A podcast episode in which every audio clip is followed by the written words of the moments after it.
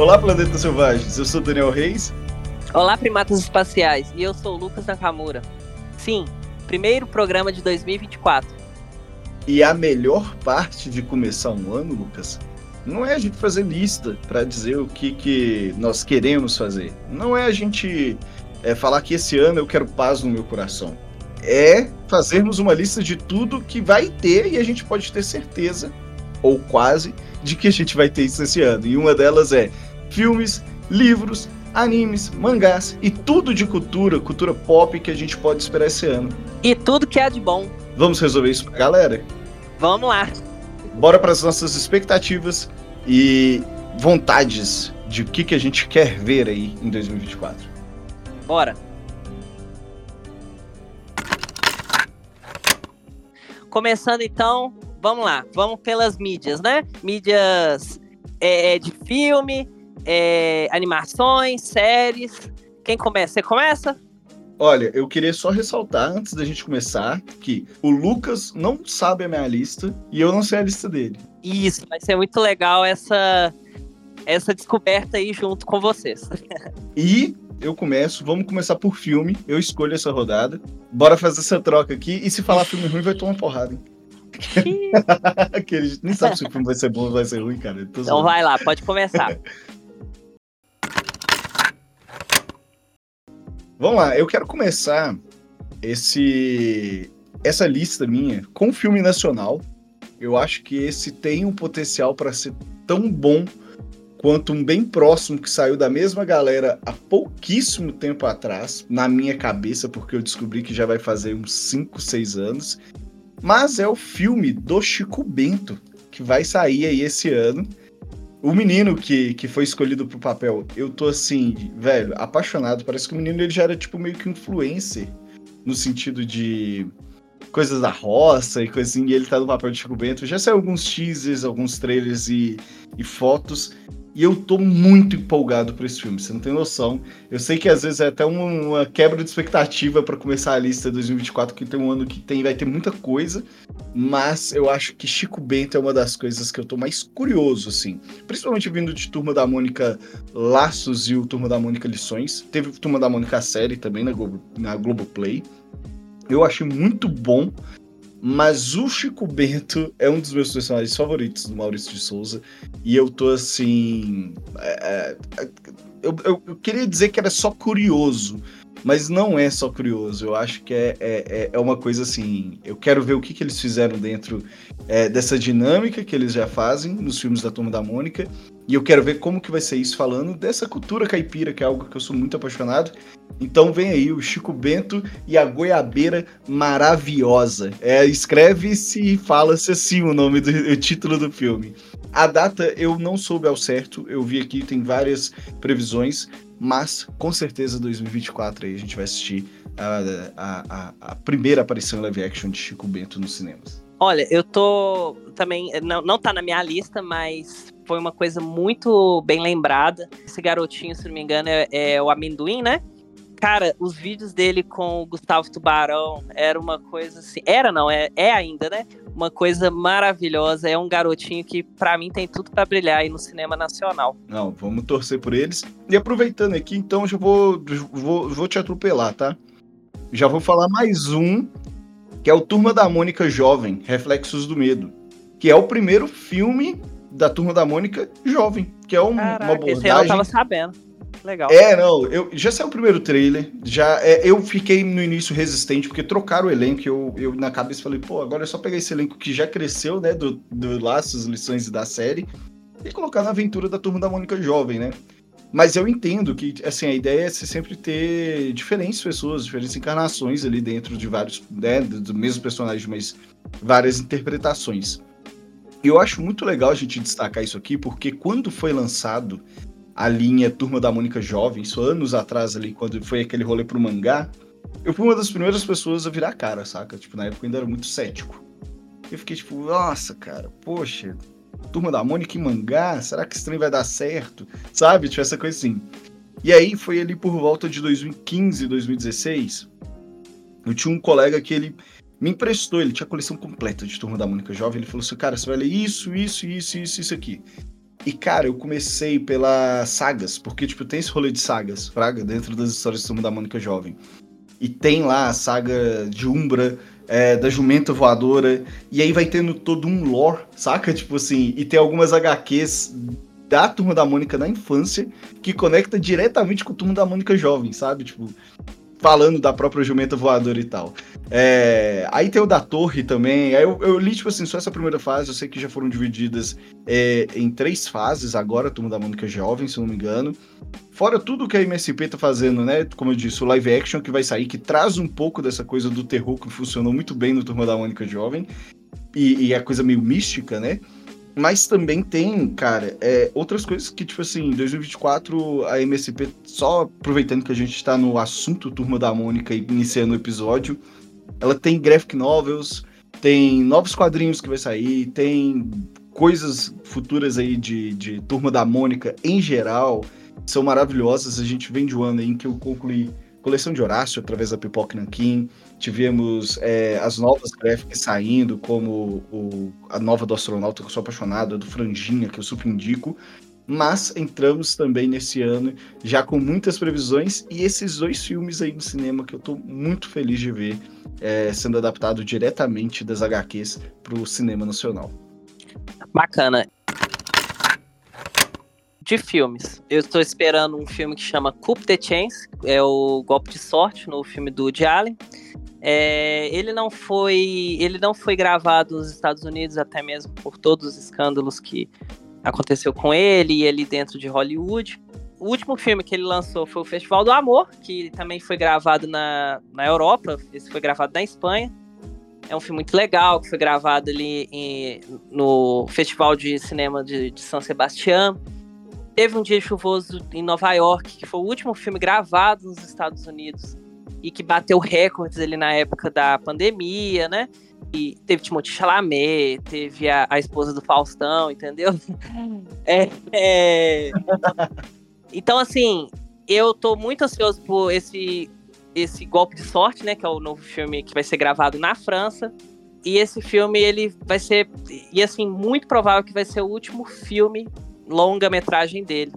Ele tá querendo partir para o teatro, para os livros. E eu tô muito ansioso que eu acho que ele vai entregar tudo nesse filme. Como diretor e, e roteirista.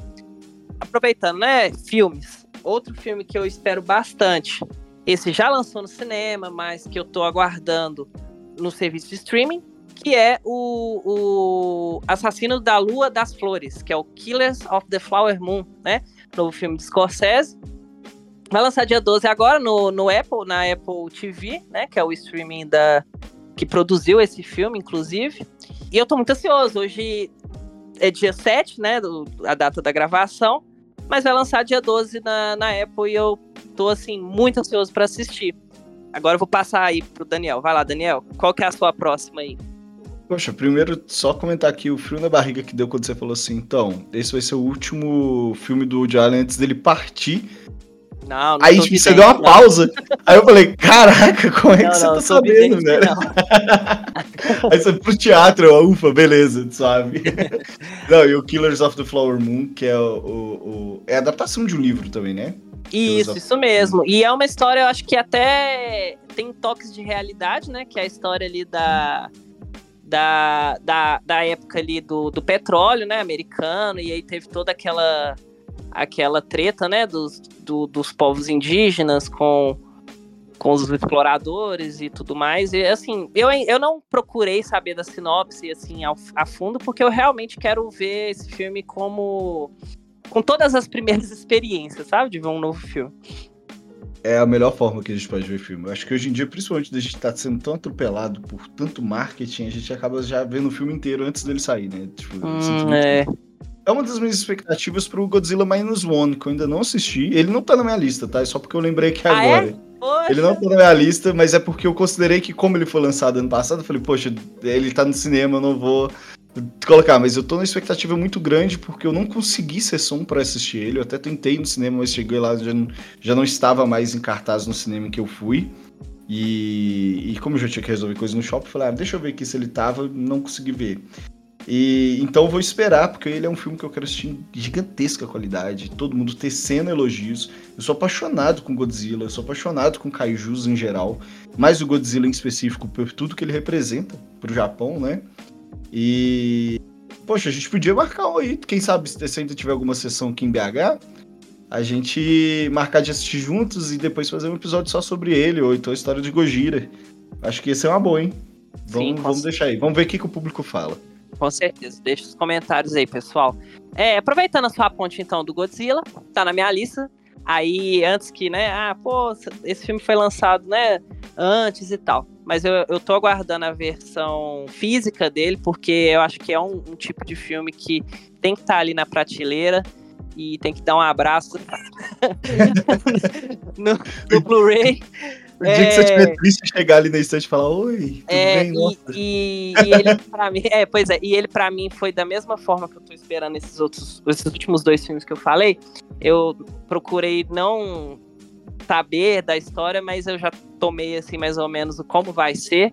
E eu fiquei feliz porque vai ser a história vai ser na nos anos 50 e vai pera, ser Pera, pera, Segura Oi? aí que eu não tô sabendo de muita coisa não.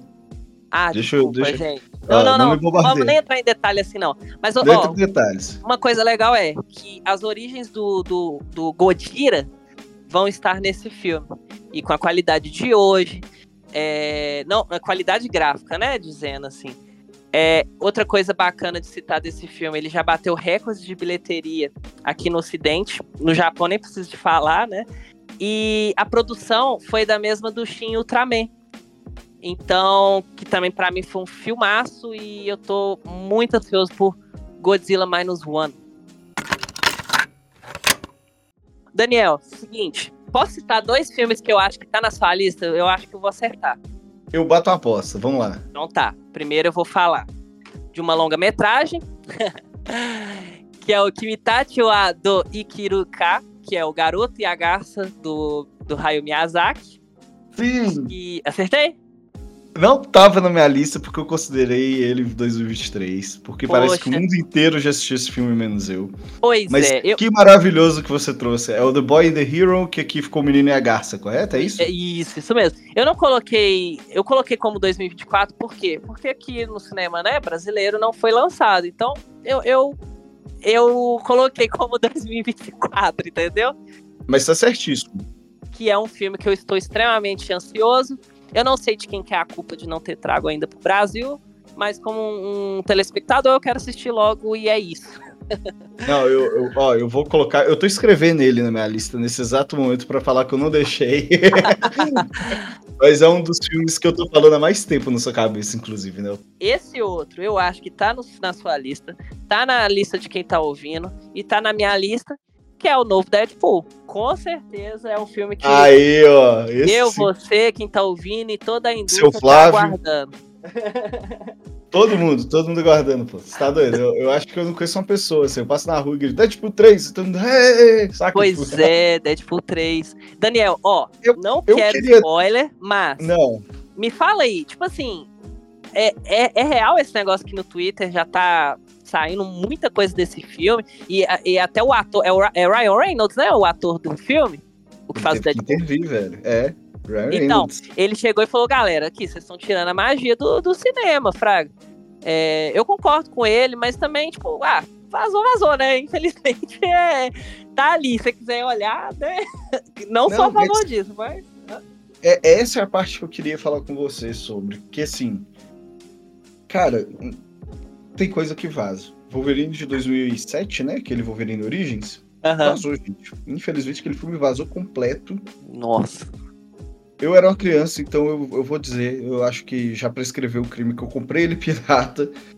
Tipo, duas semanas antes de sair no, nos cinemas brasileiros, saca? Tipo, eu assisti o filme. Ele tava com os efeitos especiais inacabados e tal, mas Porra, eu tava assistindo Wolverine, saca? Tipo, eu fiquei muito feliz na época. Uhum. Eu era um molequinho, comprei por 5 reais, saca? E eu não tinha condições de ir no cinema total. Então, tipo, é, é uma coisa que eu estaria sendo meio hipócrita de falar que, ah, não, mas espera aí, isso daí não rola. Então, gente, não consumam, saca? Eu sei que é muito difícil não consumir. Quando você vê ainda mais algo que você tá muito ansioso, né, velho? Imagina esse filme inteiro varas agora. O que, que ele vai fazer? Ficar parado e e só tomar spoiler, saca? Tipo, pois é, um é, é não, é, é, um assunto que eu, eu acho é muito complexo, sabe? É, dá pra entender os dois lados da moeda, sabe? E, e, o que eu falo que, tipo assim, a culpa não é. Aí é um negócio que eu vou falar aqui, talvez meio polêmico, mas a culpa não é de quem consome o rolê pirata, saca? A culpa é de quem tá vazando essas porras, saca? Tipo, a gente, a gente passou por muitos vazamentos agora no, no, na indústria do game, recentemente, sabe? O próprio trailer do GTA, que foi o nosso último episódio, e tem esses vazamentos, como eu digo, gente, isso é coisa que 15 anos atrás as pessoas já, já faziam, já vazava, sabe? O negócio que tá me incomodando, e aí é o que eu falo, por isso que eu não quero ser hipócrita, sabe? Falar, ah, nunca consumi coisa pirata. Mentira. Mas o negócio que, que me incomoda nesse rolê todo é a ideia de alguns produtores de conteúdo pegarem as fotos que foram vazadas e literalmente, gente, hoje na internet, eu não sinto que eu tenha a opção de fugir dos spoilers. É sabe? isso que me incomoda, sabe? É, eu... Cara, tá na thumbnail do YouTube, é, entendeu? É, tipo assim. Pô, os caras botam a foto ali na thumbnail do YouTube e falam, você não vai acreditar o que que aconteceu, o que que vazou. Você fala, vou acreditar sim, porque a foto já tá aí na thumbnail, filha da puta. Sabe? Pois é, e, e, e, e fazendo até um gancho com o que eu falei anteriormente, é isso. Eu sou uma pessoa que eu não assisto trailer, Claro que tem, né? Exceções, vídeo aí. Eu não assisti The Boy the Hero até agora, velho. Nem é, eu acho que a magia acho tá aí, Fraga. até o momento. É, mano, eu acho que a magia tá aí. Do tipo assim, pô, velho, vamos assistir, tipo assim, vamos fazer uma viagem mesmo? Vamos, vamos acompanhar isso aqui, sabe? É, é, é triste, é complexo. Pra mim, eu já acabei as minhas expectativas de filme. Tem algum outro filme que você quer citar? Tenho e tem um que eu achei que você colocar e você não colocou, e agora eu tô Não, agora é, é outras coisitas mais, entendeu? Então eu vou fazer uma lista rápida que eu peguei assim, gente, só filmes que realmente eu, eu tô esperando. Eu, Daniel, estou ansioso. Positivamente, negativamente, eu sou curioso, sabe? É, um dos que eu mais gosto também dos últimos, sei lá, 10 anos aí, porque vai já fazer 10 anos ano que vem, 2025, faz 10 anos, eu fiquei de cara com isso, que é o Furiosa, que é uma continuação do Mad Max Fury Road Fury Road foi para mim uma das melhores experiências que eu já tive no cinema na minha vida. Eu acho que ele, Rogue One e Duna foi um dos melhores filmes que, tipo assim, sabe quando você entra no IMAX e você fala, putz, aqui é, valeu a pena do ingresso? Porque o Duna eu não assisti, eu assisti ele em casa, né? Porque eu vi ele pelo HBO Max, na época da pandemia e tudo mais. Mas, cara, o que, que eu não daria para assistir aquele filme no IMAX, por exemplo, sabe? Então, é, eu queria começar com esses dois que são continuações, que é o Furiosa, que esse eu tô ansioso por ele, mas de uma maneira negativa. Eu vou assistir, mas eu já tô assim, esse trem vai ser uma bosta, sabe? Então eu tô olhando para ele já assim, eu não tô botando fé no filme, eu boto fé no George Miller, eu boto fé naquele universo e nos atores e atrizes que estão envolvidos, mas tudo que eu vi do trailer eu ainda olhei assim, eu tô assim, ah, não sei, sabe? Mas eu estou disposto a pagar o ingresso pra ir lá e, e tirar minhas conclusões. E o Duna 2, que eu acho que é o filme que eu estou mais ansioso para assistir esse ano. É, Denis Villeneuve fez um excelente trabalho com o primeiro filme. Inclusive, beijo Denis Villeneuve, se estiver ouvindo a gente. Eu sou seu fã. Trabalho. Sou seu fã. Inclusive, o dia que você quiser, pode aparecer aqui em casa que eu faço um café. Não tem problema nenhum. Vou te mostrar a experiência mineira, né, Lucas? De chegar em casa. É, é, e me chama tá pra, pra ver ele também. Não, não, não, você não. Vai ser só eu e o Deninho. Vai ser só eu e o Deninho. e, cara, uma coisa que eu reparei sobre esse ano, porque olha só, é, dentro da minha lista aqui, e eu trouxe essa lista especialmente por isso. A indústria da nostalgia no cinema, tá? Aqui só tem continuação, cara. É isso Sabe? aí. Tipo assim, é... vamos pegar aqui, eu vou falar bem rapidamente, gente, que eu estou ansioso para assistir Caça Fantasmas, é, Mais Além, que é uma continuação do Caça-Fantasmas, acho que foi 2020, 21, sei lá, que saiu com o Paul Rudd, que é continuando a história do 2, aí já vai para esse, que é o, o No Além, sei lá como é que é o nome. E o filme é muito gostoso de assistir, não pela nostalgia só, mas eu acho que eles renovam a franquia de um jeito bem legal. Então, assim, eu sou apaixonado por Caça-Fantasmas, eu não poderia deixar é, passar. Em inglês o nome dele é Frozen Empire, então tipo, eu não sei como é que ficou aqui é, no Brasil. Eu peguei esse mais além, mas eu acho que essa informação ela tá. Ela tá, tipo assim, se o nome foi esse, já fica meu, meu feedback pra galera aqui, gente. Vocês tiraram todo o senso aí do negócio. É, o Beetlejuice, que é o, o, os fantasmas se divertem, do Tim Burton. vai ter uma continuação. Jen Ortega no, num dos papéis principais, e aí vai voltar o Winona Ryder, volta o Michael Keaton como o Besouro Suco. E a continuação direta de um filme de 87, 89, se eu não me engano, que é o Besouro Suco inicial. E eu fiquei assim, será ser? Eu não sei se eu gostaria de a essa altura do campeonato voltar para aquele universo. Estou ansioso por isso? Sim. Mas será que estamos na hora certa? Você acha que a gente perdeu o timing? Sabe? Acho que é mais um dos do, das questões de falar de o quanto que o cinema esse ano está baseado em continuação, até por conta da greve que a gente passou em 2023 dos roteiristas e dos atores, né?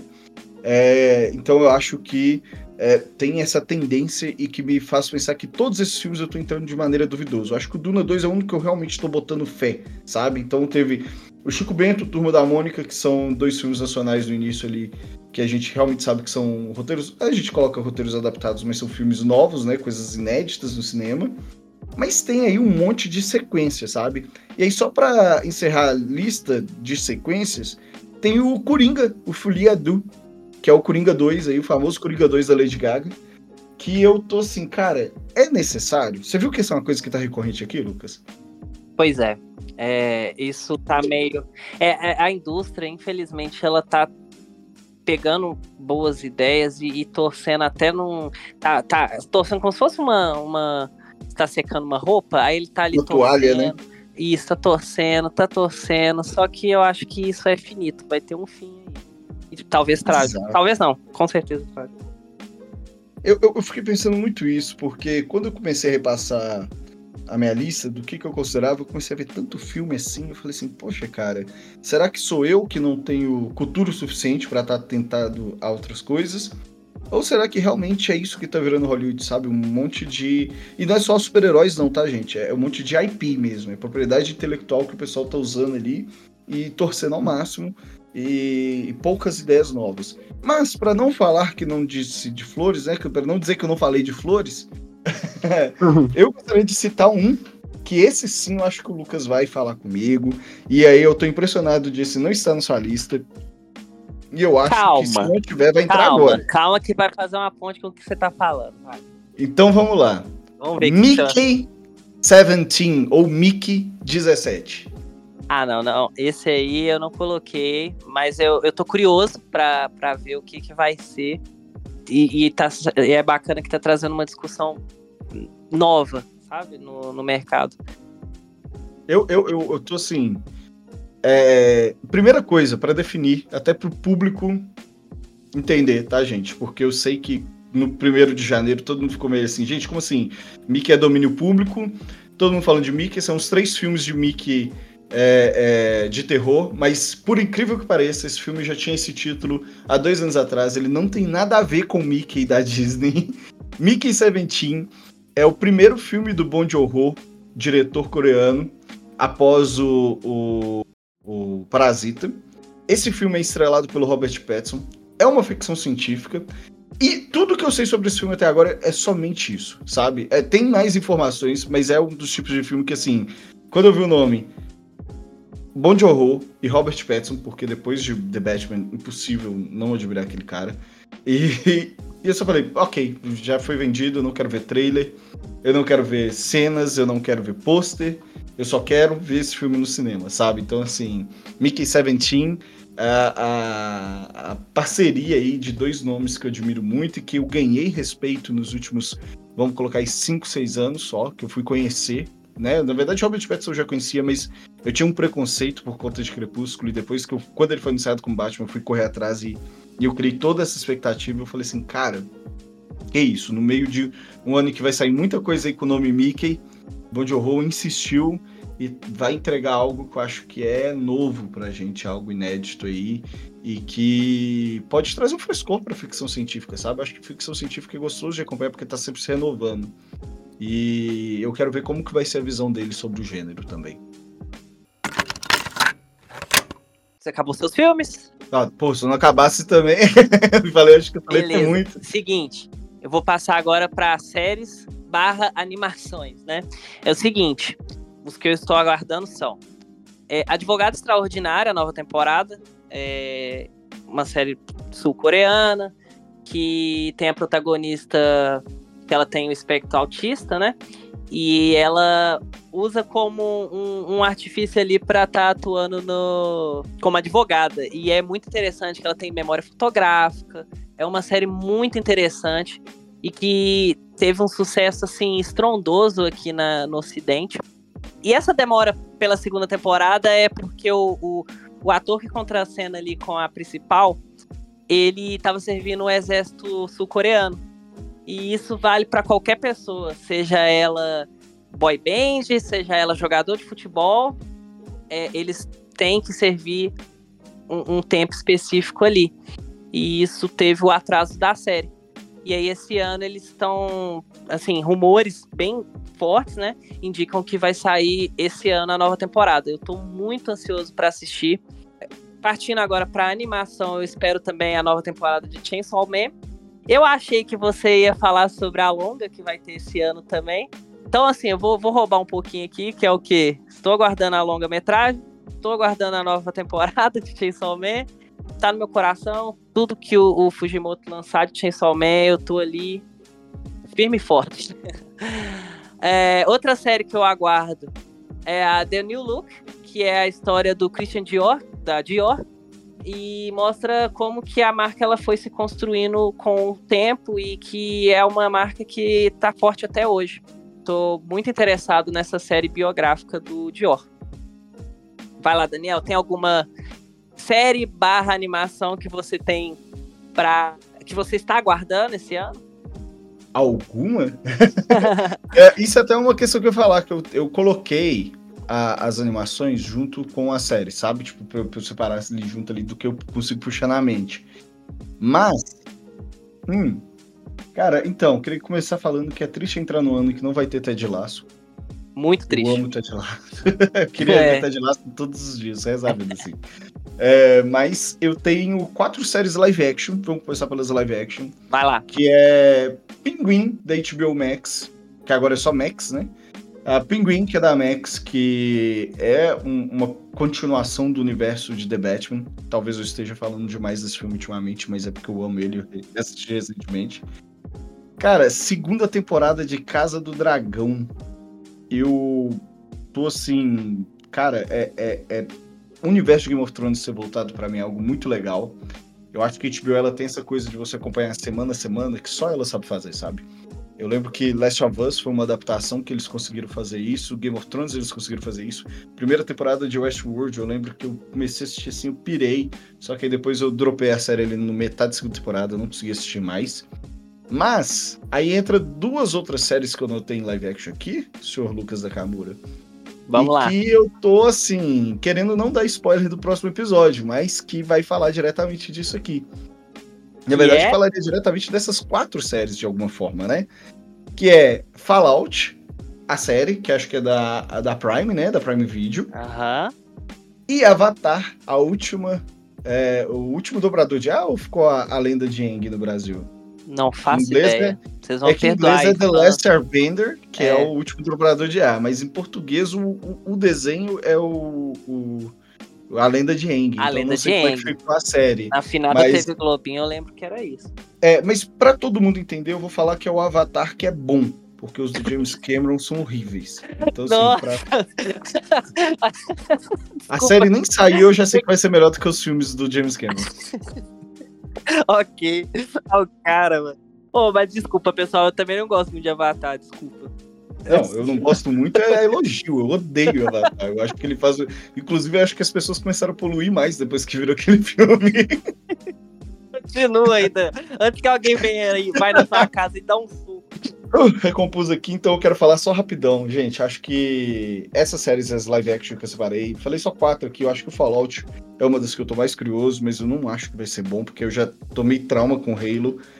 Mas, mas, meu querido Nakamura, tem lá. Demon Slayer. E Demon Slayer é uma das melhores coisas que já me aconteceu, sabe? E vai começar agora o arco do treinamento Hashira, que para quem lê os mangás sabe que é um arco muito cabuloso. É, vai ser filme também, vai ter um logo animado e vai ter a temporada, né? Então eu tô querendo entender como que eles vão é, adaptar esse arco que é até bem curto, né? No, no, no mangá. É, Demon Slayer foi um sucesso estrondoso. O primeiro filme é sem igual. O primeiro filme ele é maravilhoso no sentido de saber condensar a história e foi um sucesso no Japão. E assim, eu tô assim, ansioso para voltar a esse universo, porque o mangá já foi concluído e tô meio viúvo da mídia. O Demon Slayer ele foi uma espécie de Avenida Brasil, né? Porque é, o pessoal que mora no Japão, eles falaram que, tipo, muitos ali nem gostavam de animação japonesa, não gostavam de mangá, né, de quadrinho japonês, mas que, que foi uma série que chamou atenção até para pessoas que não, não são entusiastas nisso, sabe? É, uma, é aquela coisa da boa história, né, contada ali, arrasta quarteirão, né? E nesse caso arrastou o mundo, né? Exato. E eu, assim, eu fui ver. Você sabe aquela coisa que eu já te falei até, eu acho que eu já comentei em um dos episódios aqui, é que quando alguém me indica muito uma coisa, eu vou lá e falo assim, não, obrigado. Sabe? Tipo, quando as pessoas falam demais de uma coisa, eu tendo a não assistir ou não gostar por isso. Mas de Slayer eu quebrei minha cara, sabe? Tipo, eu cheguei, eu tentei ter minha mente aberta ali da melhor forma e, meu Deus, quem nunca assistiu anime, eu vou te indicar que pode assistir por conta e risco. Galera. Pode depois me xingar se você achar e, ruim. E fazendo um jabá, assim, mas na nossa loja também tem os mangás, tá? E é isso.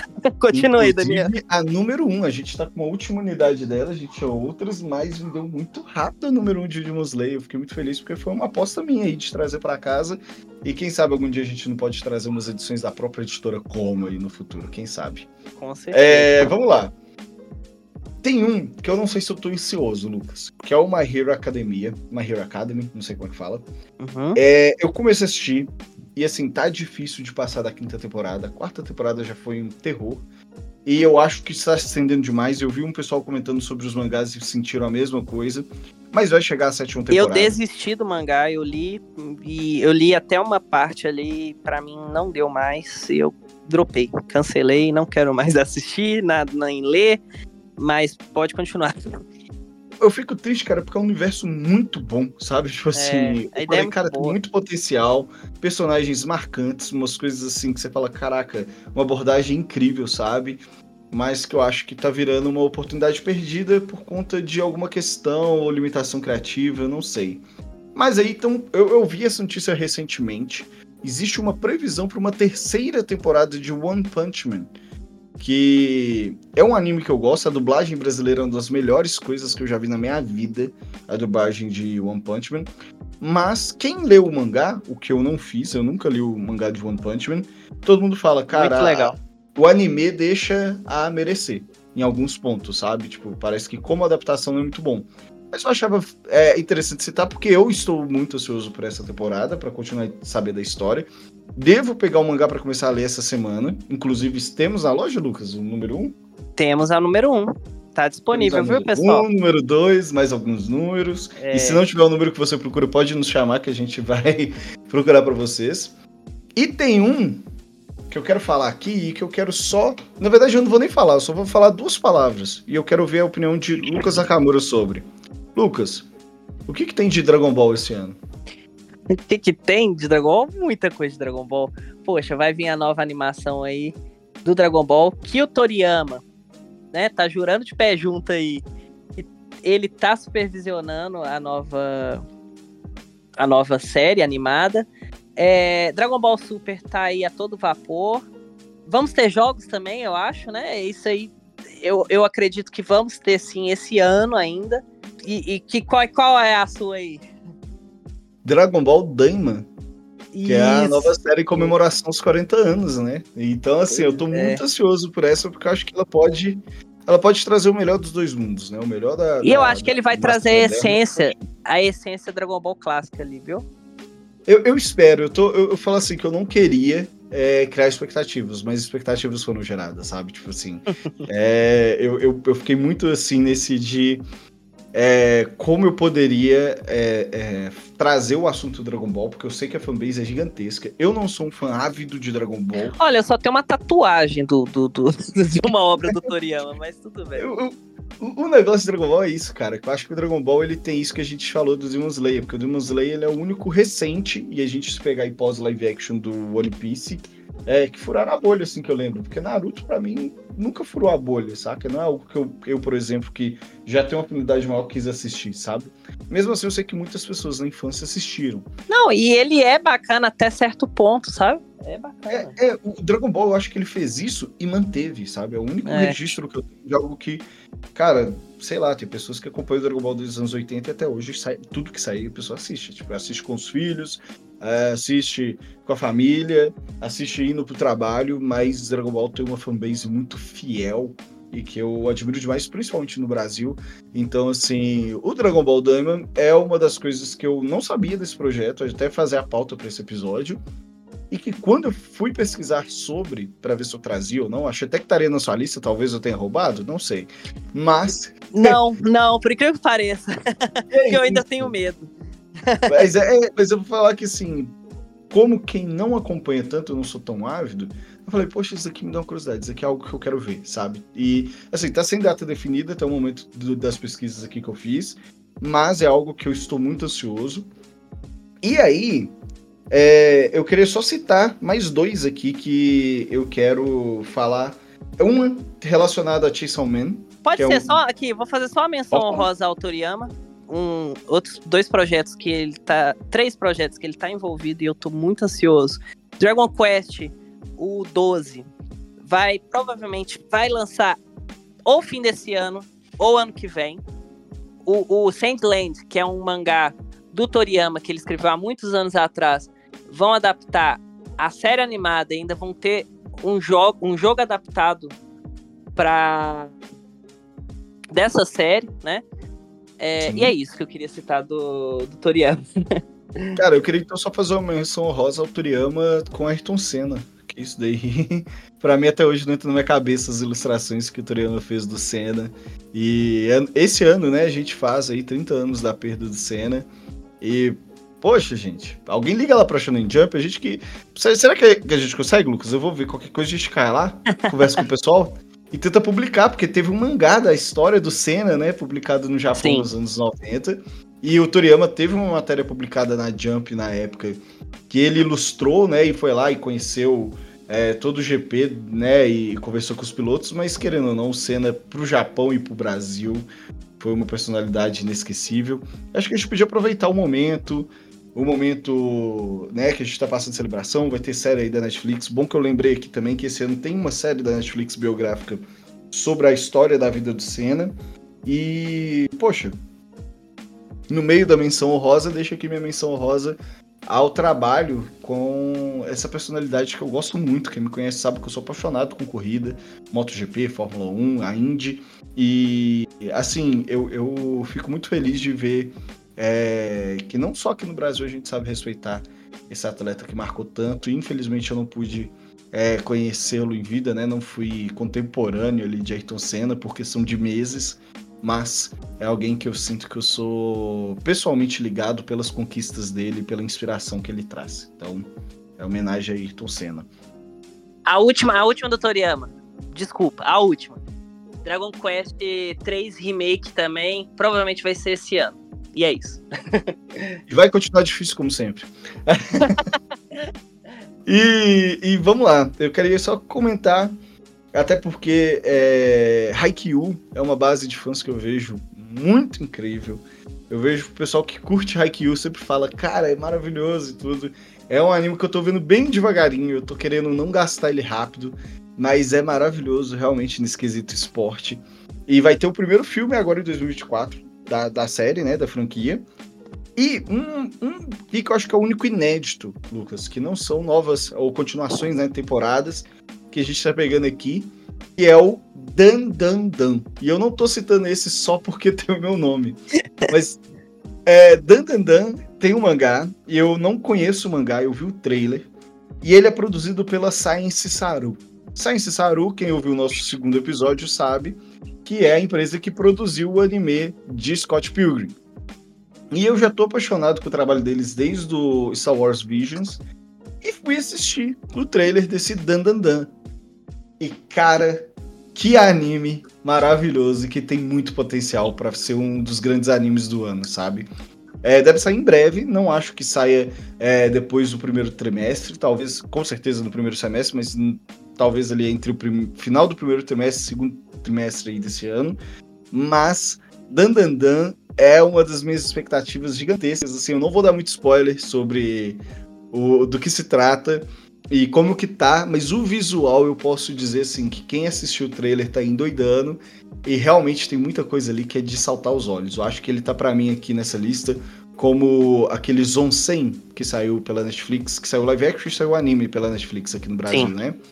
Uhum. E o anime ele teve um problema muito sério com atrasos, mas isso não tira dele uma coisa que eu sou apaixonado, que é a criatividade, sabe? Então, é, Zonsen tem muita cor, tem um, a história é muito boa por si só, uma crítica maravilhosa a tudo que a gente vive hoje na, na sociedade.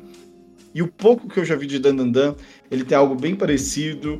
É, assim, não vou falar mais para não dar spoiler dos spoilers que eu já tomei, mas é um anime aí que eu tô com certeza assim, dia 1, um, na hora que sair, saiu no Japão, sei lá, eu vou com você pro Japão pra gente assistir, porque assim. que ó, eu vou deixar sua, eu vou deixar sua expectativa extremamente alta com Dandandan, porque a série, até mesmo servindo como um termômetro, né? Dandandan na, na Jump Plus, na, na editora Jump Plus, ele é um dos carros-chefes da editora. Por isso que eles estão adaptando para animação e, e, de estúdios que, poxa, tem um respeito aí. E Dandandan tem tudo para ser uma série animada assim. De, de, saltar os olhos, de verdade, porque a Jump tá vendendo muitas edições do Dandandan. E se eu não me engano, é de um dos criadores de Chainsaw Man, correto?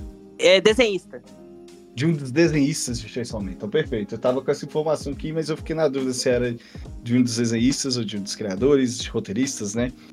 E Lucas, só fechando aqui, né, na questão não só de longas séries e animações, mas um, um pacote, um mini círculo que eu tracei dentro aqui, que é a DC esse ano, cara. Que assim, a DC esse ano ela, ela tá ainda se acertando para essa mudança no cinema, né? Agora, sobre tutela de James Gunn. E, cara, vai ter muita coisa que eu não boto fé. E duas coisas que eu boto muito fé. E aí eu quero só que, tipo assim, eu vou te citar os projetos e você me fala, mano, isso eu boto fé, isso eu não boto fé. Do que, que você acha que eu continuo não? Fala aí que eu vou, vou dar meus, meu, meu parecer.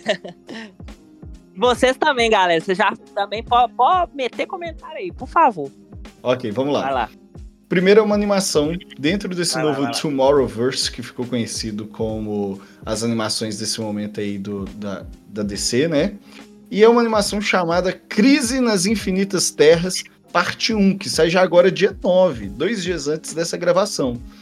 E assim, o que, que você acha que o Daniel tá achando desse projeto? Desse, filme específico? Você acha que eu acho legal ou se eu já tô xingando daqui? Olha, o que eu acho é o seguinte: faz sentido trazer isso agora, porque vai dar um, um, um, um reset aí, igual as inúmeras resets aí nos quadrinhos. É, o que o Daniel acha disso? Eu acho que o Daniel ele, ele, quer, ele quer acreditar que vai ser bacana. E aí, acertei? Não, eu acho que vai ser uma bosta. Só, o cara tá rabugento. Cara, né? não, não é por isso. Mas eu acho que o Tomorrowverse ele foi feito muito às pressas querendo criar um universo em animação que eu acho que é coisa desnecessária. Eu vejo que, assim, se fosse uma. Se eles pegassem uma adaptação das HQs, sabe?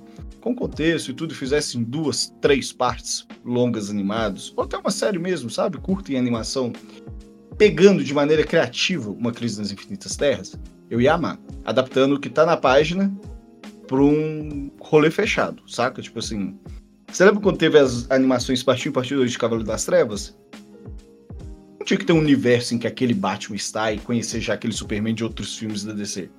Eles pegaram os quadrinhos e botaram em animação. E eu esperava aquilo.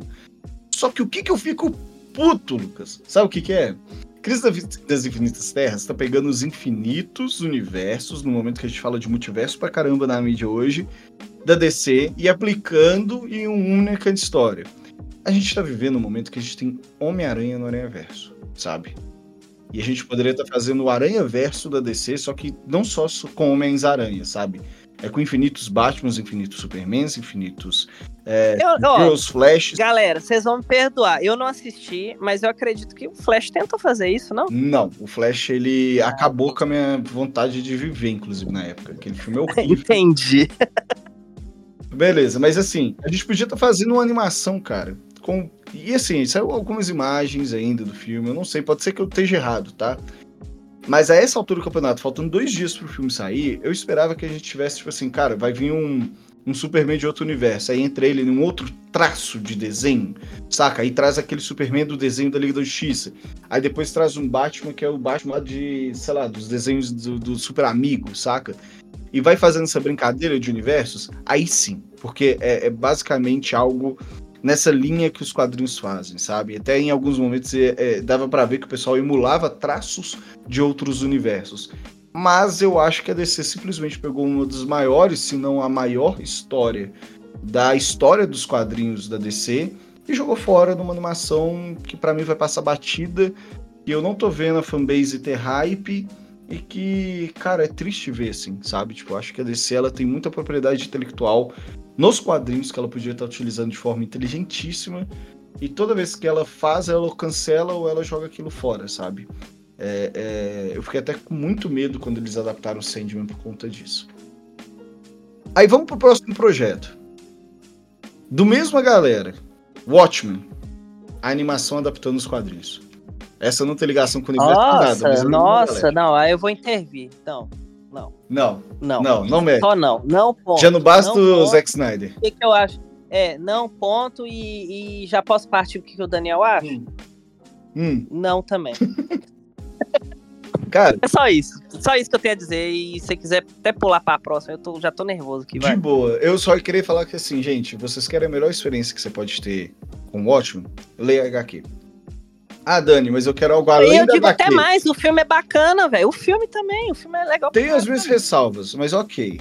Sim, não vou nem entrar no mérito do tipo, filme. Mas eu vou te falar. chega. Tem a série da HBO. Li HQ, Tem quero jogo, saber algo a tem mais. jogo que é maravilhoso jogo é também. maravilhoso. Tem jogo. Um negócio Tem aqui que vai tudo, deixar muita tudo. gente nervosa. O Before Watchmen, que é o projeto que trouxe histórias que se passam antes da série original. Maravilhoso, cheio de ideias ótimas.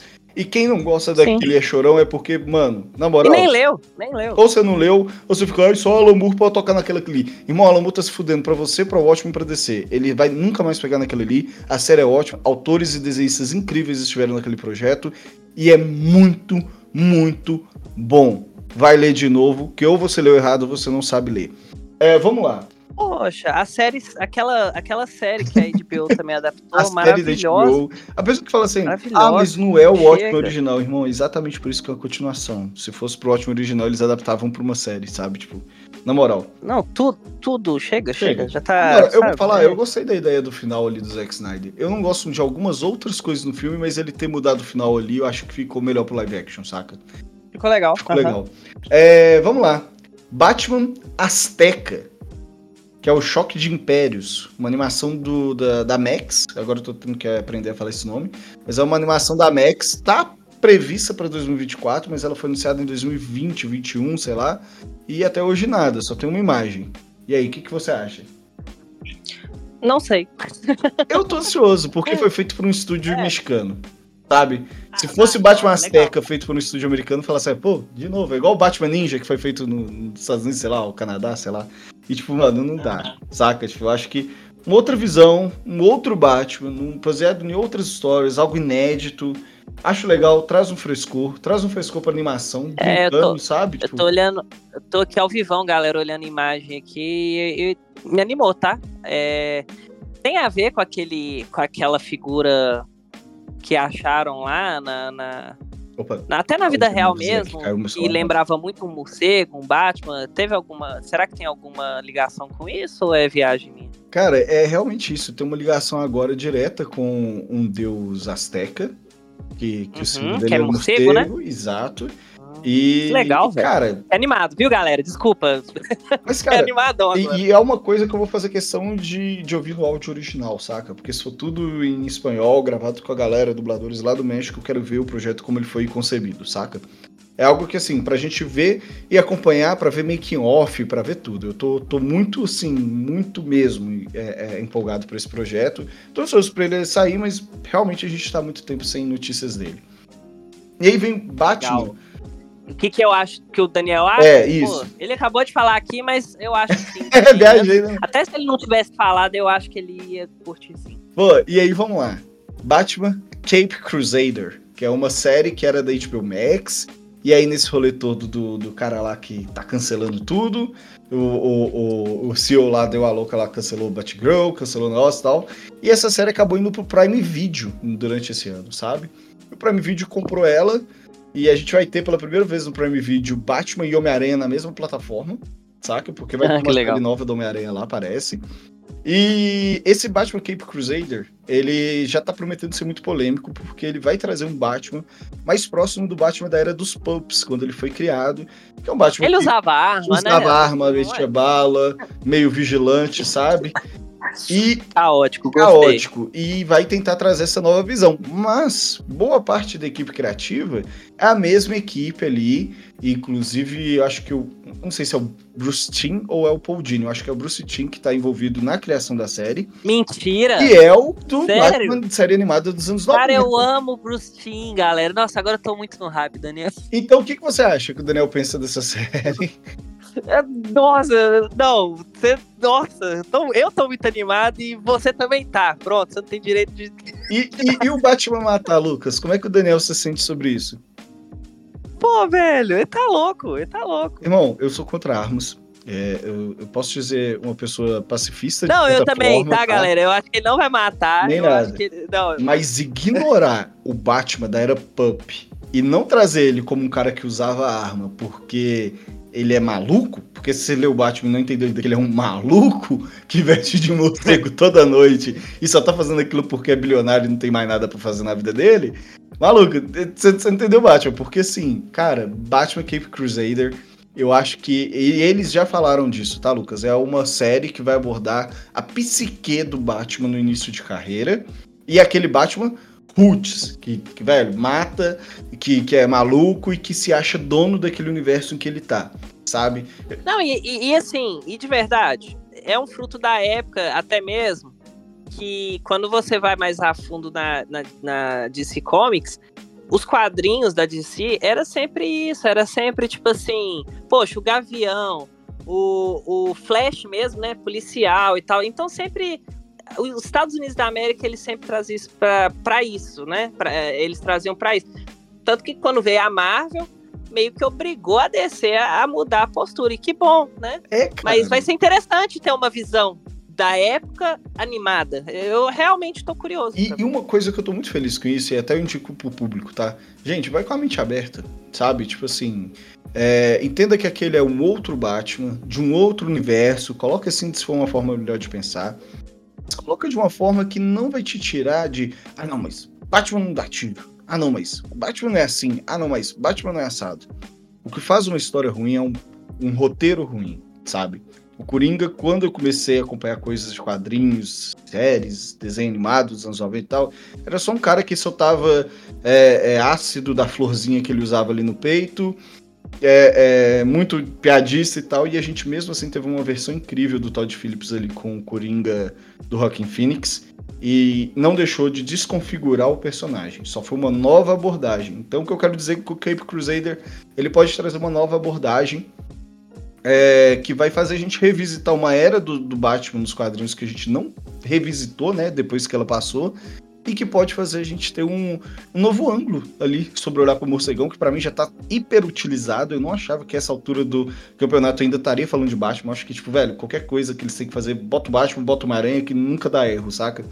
Mas esse Batman Cape Crusader e o Batman Azteca são duas coisas que me deixaram assim. É, é curioso, sabe? Tipo, acho que as é, duas me empolgam e... pela equipe e não pelo personagem, sabe?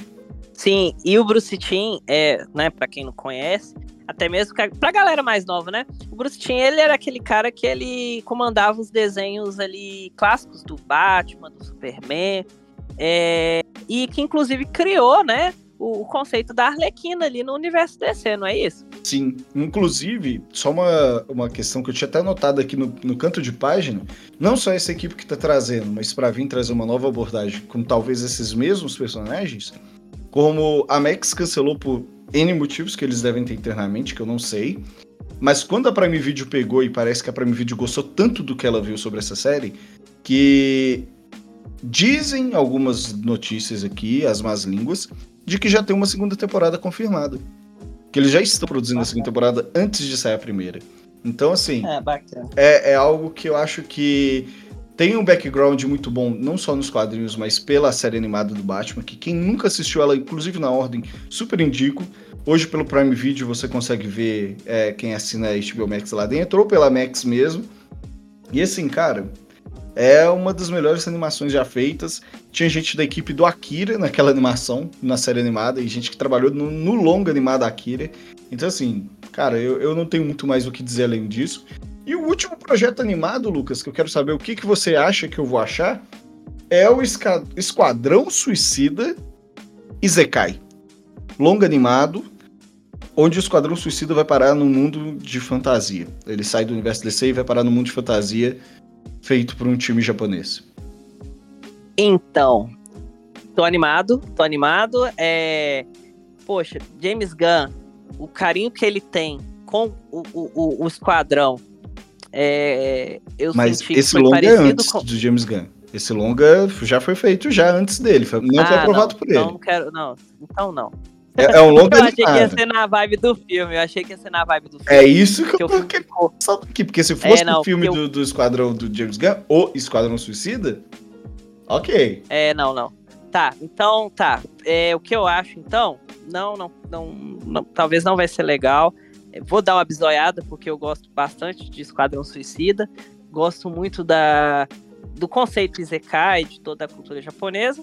Mas se, se tivesse dedo ali do James Gunn, eu, eu estaria extremamente animado, até mesmo porque a, a adaptação, né, em live action do, do Esquadrão do James Gunn, para mim é, é fácil um dos filmes mais legais de heróis barra anti-heróis que eu, que eu já assisti, né, na minha opinião. O que o Daniel acha disso? Eu acho que ele também vai ver com bons olhos, mas com o um pezinho ali igual, igual eu tô, porque é, porque eu acho que é uma fórmula muito fácil, sabe? Você ah, vê que o Japão tá em voga, ah, vamos falar de Japão. Entende? Eu acho que que é preguiçoso isso, sabe? Obrigado, você acabou de dizer exatamente o meu sentimento. Eu acho que assim, ah, cara, a animação ela tá bonita. É, realmente, é, é, eu acho que a ideia de trazer um Izekai pra descer, ela não é uma ideia ruim, mas ela é preguiçosa no momento em que ela é o Esquadrão Suicida, que eu acho que é muito fácil de adaptar. É uma coisa do Deadpool. Se eu botar o Deadpool em qualquer universo, cara, vai dar certo. Porque o Deadpool ele vai conversar com você, não com o universo, sabe? Então o Esquadrão Suicida, ele. Ele, para mim, ele foi a escolha mais fácil, sabe? Pensei que poderia ter sido um Flash na era medieval, sei lá, alguma coisa assim, sabe? É, é... Isekai, pessoal, é, é tipo. Como é que eu posso explicar? É tipo no Caverna do Dragão, quando uma pessoa ela tá num mundo e vai para outro, isso é o conceito de Isekai. Seria, tá? seria o Caverna do Dragão o primeiro Isekai da história? Olha, é, de cabeça aqui eu acho que é bem, bem observado, bem observado, legal. Eu, eu, eu, acho legal pensar nisso, porque assim, cara, tem muitos personagens do universo desse que eu adoraria ver no Izakai, sabe? Eu vou pegar aqui o mais óbvio, mas que eu, eu adoraria escrever uma história dessa, que é o, o, Arqueiro Verde, por exemplo, sabe? Porque ele é um arqueiro, só que os, o, o arco e flecha dele... E verde. É, e verde. Imagina ele não era medieval, mas ele assim, ou num universo meio medieval, como se fosse um Caverna Dragão, saca? Tipo no Dungeons and Dragons. Só que com todas as referências, sarcasmos e tecnologia que ele tem nas flechas dele, naquela era, sabe? Tipo, meio que se destacando Poxa. dos outros arqueiros. Seria louco demais, velho. Eu acho que os caras foram preguiçosos só em escolher qual propriedade da DC eles iam fazer um Izekai. Mas o problema de fazer um Izekai não é. Na verdade, o fato de fazer um Izekai não é um problema, sabe? É Izekai, até se for traduzir literalmente, é realmente é tipo mundo divergente, mundo diferente. Como tá? paralelo, né? Mundos paralelos. Isso, é isso mesmo. É, então, assim, de, de, de Terra. Não é uma ideia é ruim, aí, Lucas. Na minha opinião, tipo assim, fazer Izekais no universo DC não é uma coisa ruim. Mas fazer Izekai com Alerquina e companhia ali só porque, ah, essa é a galera que mais vende boa, eu tô surpreso de não ter o Batman Izekai ainda, sabe? Tipo, eu já tô feliz por isso. Mas é, eu vou ver, mas vamos ver o que que pega. Em questão de animação, em questão de produção, parece que tá muito bem feito, isso eu não posso tirar mas eu acho que eles poderiam ter pensado um pouco mais aprofundado. Talvez ter feito um grupo ali que era meio assim, sei lá, no momento em que tava combatendo contra a Liga da Justiça, que é aquele monte de vilão esquisito com a Liga da Justiça no passado. Tipo aquela história que é o Doutor é. Estranho e o Doutor Destino no, na era medieval, sabe? Então, assim, se fosse algo assim, de personagens que você fala, caraca, esses aqui, como que eles vão se unir agora para voltar pra época deles, sabe? Eu acho que teria sido mais é, empolgante. Eu, eu acho preguiçoso. Achei meio preguiçoso. E eu não quero ver um Coringa medieval, não. Já vi Coringa demais na minha vida já. Cara, mas para finalizar, você tinha falado de um projeto que vai sair esse ano aí, sobre uma pessoa que eu amo e que vai envolver muita coisa do que a gente já falou aqui, né? Que é um pouco de é, é, cinema, um pouco de animação, é um pouco de games, a gente pode dizer? Isso, isso mesmo. É, vou falar aqui agora do que eu tô esperando, que é o documentário do Hideo Kojima. Vai estar disponível na Star Plus esse ano. É, Hideo Kojima, para quem não sabe, ele é um cara que. Ele é um game design, né? Ele escreve também roteiros para os jogos e, e, tudo mais. Ele trabalhava na Konami, e aí saiu da Konami. Hoje ele tem a, a Kojima Productions, né? Que vai sair vários jogos e tal. Então, assim, o que, que vai ser esse documentário? Vai ser sobre o processo dele de como game design, o, essa coisa dele contar uma boa história nos jogos, então vai ser todo todo esse panorama mesmo de o que é, né, que deu Kojima. E é e porque é uma lenda, né? e, porque, e porque é uma lenda.